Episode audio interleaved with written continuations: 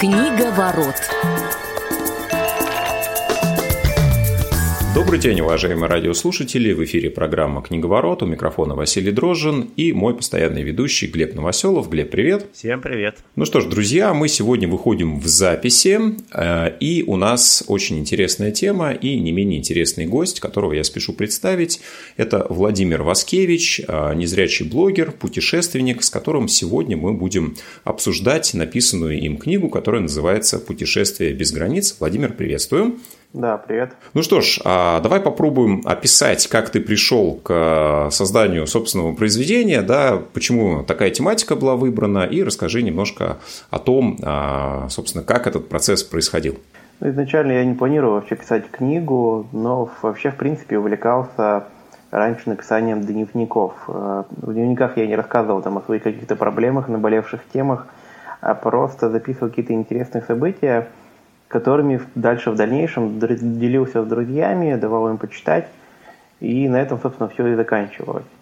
А, но в определенный момент, э, в 2018 году, вернее, еще даже в конце 2017 года, когда я выступал на Первом канале, э, Якубович там за кулисами проронил такую фразу, что, ну, я не помню точно цитату, но смысл в том, что твоя история достойна написания книги, и я на самом деле приехал, задумался, почему бы не попробовать это сделать и не рассказать э, миру о том, как я живу и, собственно, то, что мне хотелось донести, тот опыт, который у меня уже есть на тот момент.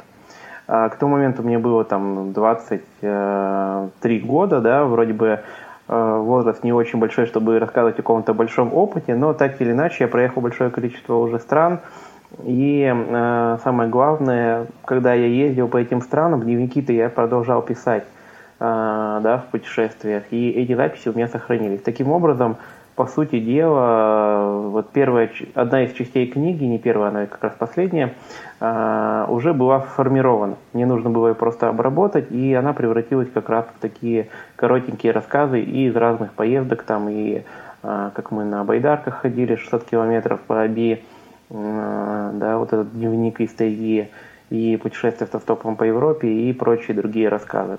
Вот, собственно, так началась эта история в конце 17 года. Ну, а дальше я столкнулся с тем, что я не знаю, как писать книги, я не знаю, как э, эту книгу издать. И я вообще не понимаю, сколько это стоит и э, каким образом она у меня как-то оправдается. Пришлось, собственно, изучать все с нуля, прежде чем дойти до конкретного результата. На это мне понадобилось где-то полгода.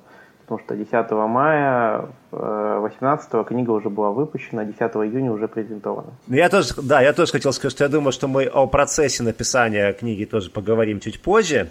Вот. А я хотел вклиниться вот с какой мыслью. А, Володь, смотри, а, дело в том, что книжку я читаю сейчас. Вот прямо вот э, буквально вчера начал, и скажу честно, дочитать пока не успел, но мне, на, мне очень интересно, и действительно мне нравится, как она написана.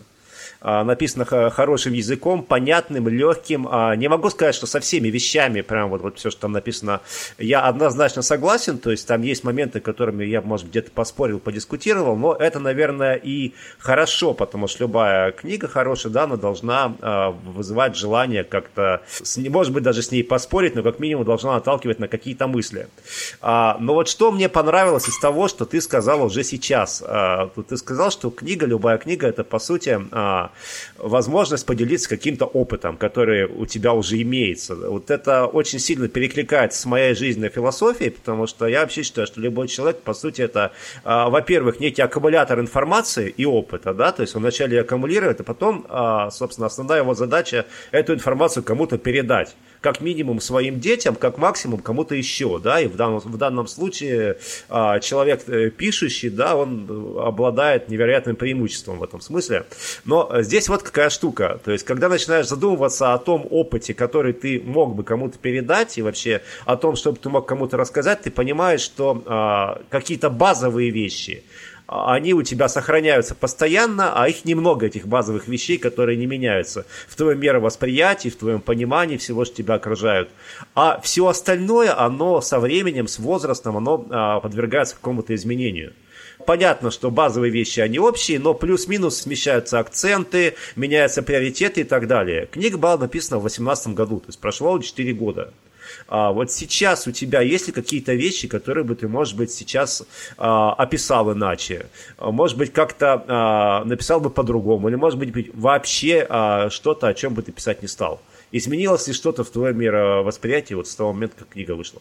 Безусловно, ну, во-первых, согласен с мыслью, что книга это такой определенный способ не только попасть еще в историю, да, и оставить что-то после себя, но и в настоящей своей жизни, сейчас подвести какие-то итоги и, так сказать, что ли, встать на определенную паузу и замерить, где ты сейчас находишься. Мне кажется, это очень хороший вариант оценить то, что ты уже сделал, и задуматься о том, что еще предстоит.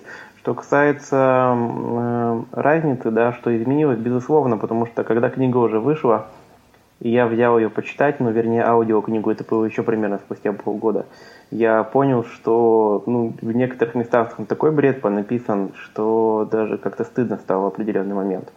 А потом я понял со временем, прочитав через год, что все-таки это авторская идея, да, вещь, любая книга. И вот я тогда считал именно так, значит, так оно и было для меня. А, но, очевидно, во-первых, вырос опыт, и тогда, во-вторых, многие вещи поменялись, там все-таки такой больше юношеский максимализм, я еще тогда там заканчивал университет и прочее, а, все это проскальзывает сквозь историю э, этой книги. Вот, сейчас все совсем по-другому, прошло 4 года, я сменил там город женился, много чего еще в этой жизни произошло, поэтому, естественно, сейчас книга уже совсем другая, но я когда занимаюсь второй книгой, я не могу сказать, что у меня есть желание там писать кучу книг, но вот я именно хочу, чтобы книга определенный мой этап жизни подчеркивала. Давай поговорим про то, как ты сам определяешь ее жанр. Да, понятно, что книга о путешествиях, и э, ну, наверняка ты знаешь, что огромное количество литературы э, именно о путешествиях написано, путевые заметки, дневники и так далее. Да, безусловно, у тебя особенность заключается в том, что ты пишешь как э, незрячий человек, и этот опыт, он по-своему определенную уникальную составляющую имеет. Да, скажи, вот э, ты сам как определяешь аудиторию, да, потому что у тебя достаточно много мотивационных вещей, да, в книге присутствует, которые наверняка направлены в первую очередь на незрячую аудиторию. Но кроме этого, а, рассматривал ли ты такого массового читателя тоже как а, потребителя а, этого издания? Начнем с конца вопроса. Я рассматривал в первую очередь только ну, можно сказать, не, то, не только, а в первую очередь именно массового читателя, то есть э, обычного читателя без ограничений по здоровью, и книга писалась не для людей с инвалидностью, никого я мотивировать из людей с инвалидностью изначально не собирался. Ну, в смысле, я не против этого, но и, и если она кому-то помогает, то как бы ради бога, я только за, и мне приятно. А моя задача была все-таки, чтобы книга пошла в широкий круг и э, вдохновляла других людей, которых огромное большинство, гораздо больше, чем людей с инвалидностью, они сидят на диване, у них плохая жизнь, они на все жалуются, работают, э, работа, дом, работа, дом, и все это очень часто заканчивается печально. А, именно, наверное, была в первую очередь предназначена для этого. Что касается э, сюжета, я сразу скажу, что книга и называется «Путешествие без границ», но она только на половину, даже меньше половины о путешествии. Да? А почему так сложилось? Потому что, во-первых, а, я когда сел писать книгу, я вообще ничего не знал и не понимал, как это происходит, как ее нужно там сформировать, э, с чего начать, за что взяться, да, этот момент. А, я быстренько определился, что мне хотелось бы рассказать о четырех вещах. Личную историю, опыт э, как ведущего тренингов – опыт как человека, который много понимает в путешествиях и может многим посоветовать, э, на чем можно сэкономить. И четвертое, это, собственно, истории из моих поездок, где можно просто почитать, поражать и насладиться, назовем так, да, простым языком. Вот, собственно, это и получилось э, четыре мысли, четыре части, и они очень, как бы особо вообще не взаимосвязаны между собой.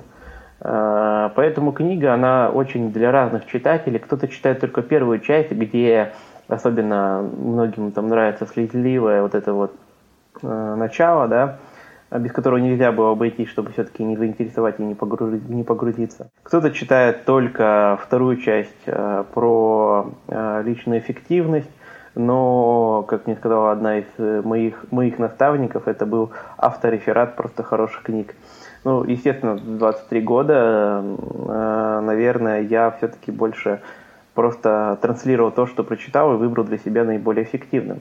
Вот, это был, не был копипастом, но это был определенный выбор конкретных инструментов. Кто-то вообще просто читает дневники, но мне приятно, когда говорят, что дочитали до конца, потому что, значит, человек нашел в каждой части что-то из этого.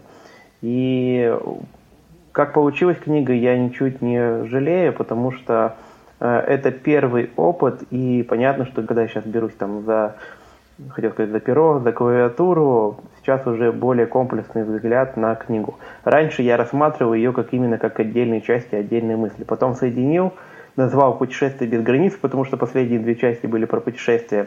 А, э, когда начал презентовать, что понял, что про путешествия там не так много, ну, вернее, не то, что немного, меньше половины, и стал говорить о том, что путешествие без границ на самом деле можно сравнить с нашей жизнью, потому что жизнь это тоже путешествие, и от того, как мы это путешествие проведем, вообще зависят наши результаты и наша удовлетворенность потом в будущем. Ну, вот такой философский смысл тоже получился у этого названия. А, ну вот смотри, если а, вернуться к содержанию книги, вот я, к сожалению, говорю, до, до конца не дочитал, но какие-то моменты а, уже сейчас меня заинтересовали и вызывают вопросы, просто мне интересно, может быть, даже узнать твое мнение.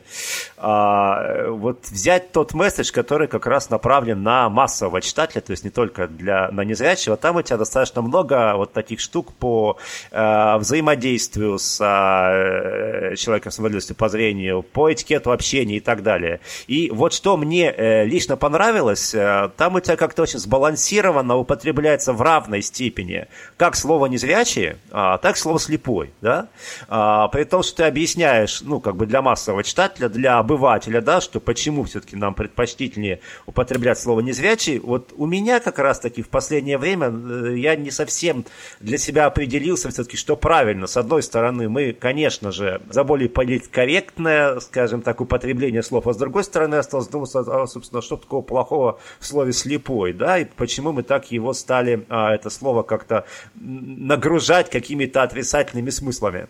Вот как тебе кажется все-таки сейчас, да, насколько важно, важны слова, несут ли они какие-то изначально а, самостоятельные положительные или отрицательные коннотации, или мы вот сами эти слова этими коннотациями нагружаем и все, и, собственно говоря, только мы сами в них вкладываем какие-то смыслы. Ну, в книге использовать равноценно и то, и другое, наверное, не потому, что это было сознательно, а потому что я использовал и то, и другое, да.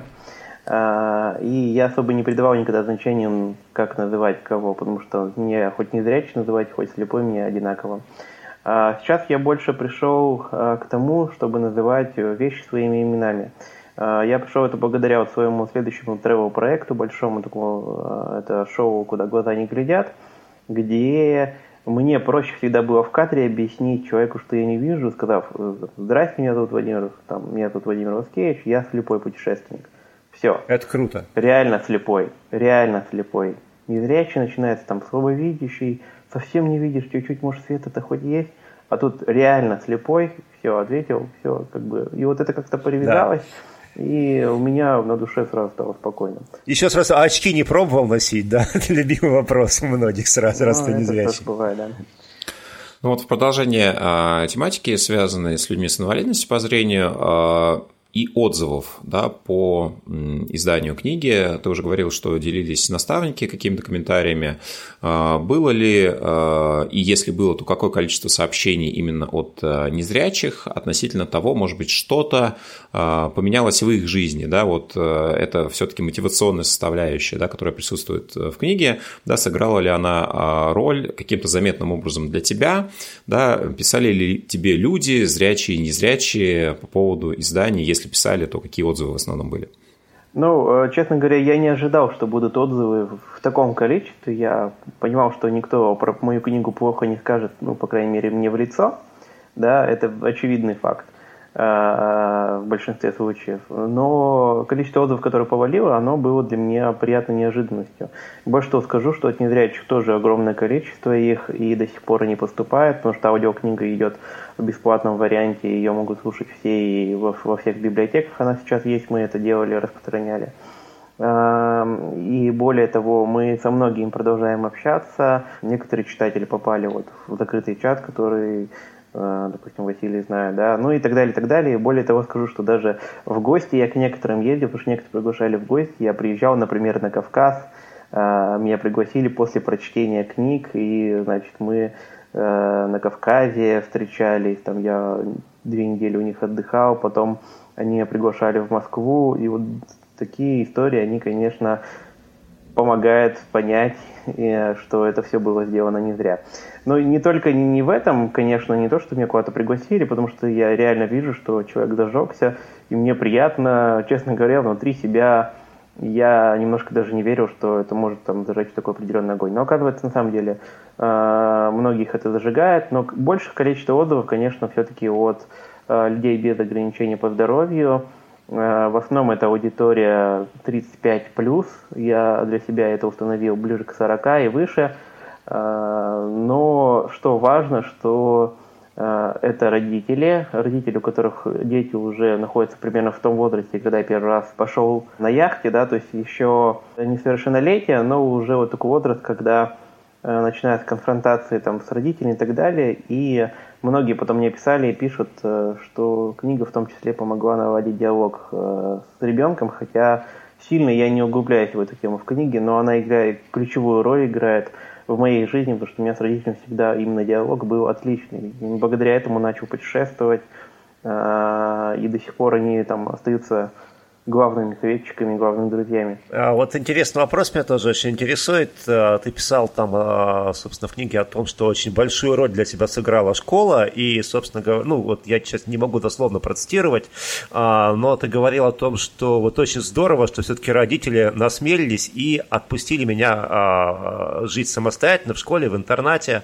Вот сейчас просто очень тоже такой-то спорный момент именно насчет интернатов, я знаю, ну и среди моих знакомых многие люди говорят, что интернат интернат это, собственно, не есть хорошо, потому что это, э, это резервация, это э, какое-то, наоборот, э, отделение, исключение из общего мира. Вот что ты сейчас сам по этому думаешь? Если бы, допустим, твоя судьба сложилась так, что, ну, к примеру, как кого-то тебя поместили просто в обычную школу с обычными детьми, вот это как-то повлияло бы на тебя, изменило бы это, может быть, твою жизнь к лучшему, к худшему, вот как-то по этому поводу ты а, пытался а, отрефлексировать вообще?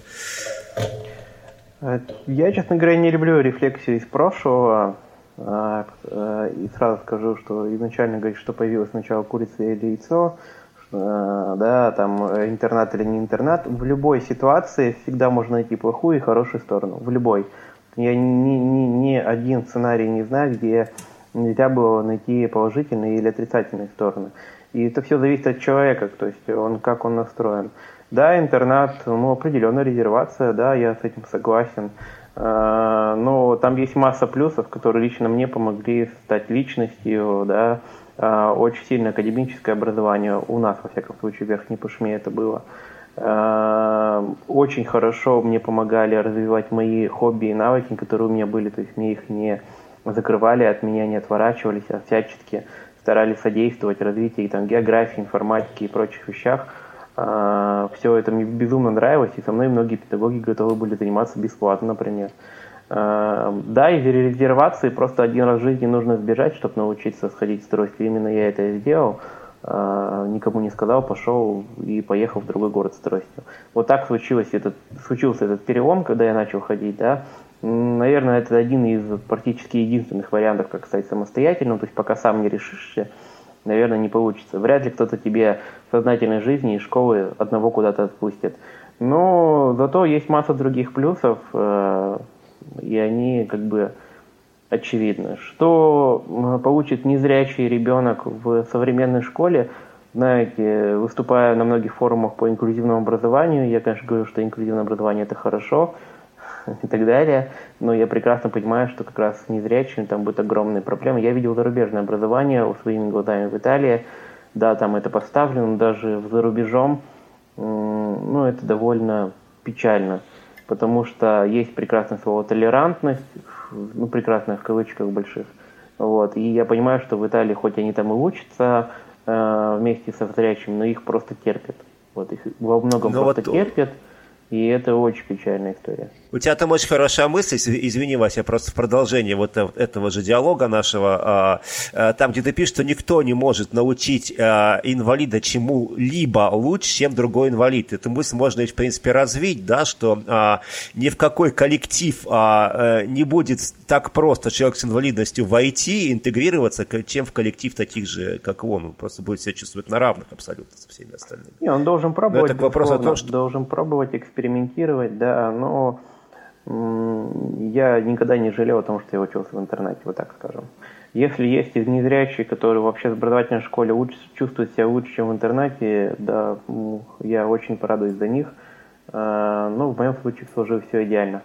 Я хотел бы вернуться именно к практике путешествий и поговорить о том, а, с твоей точки зрения, исходя из твоего опыта, в чем а, особенности путешествия если ты не видишь, да, с твоей стороны, это влияет на то, как к тебе относятся люди, да, чувствовал ли ты к себе отношение несколько иное, нежели к, допустим, твоим а, зрячим попутчикам, да, это может быть повышенный э, риск, да, который возникает, когда ты путешествуешь без зрения. Вот есть ли э, с твоей точки зрения вообще особенности, когда ты путешествуешь, будучи незрячим? И если да, то в чем они заключаются?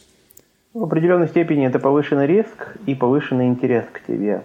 А, с первым можно справиться, если тщательно готовиться.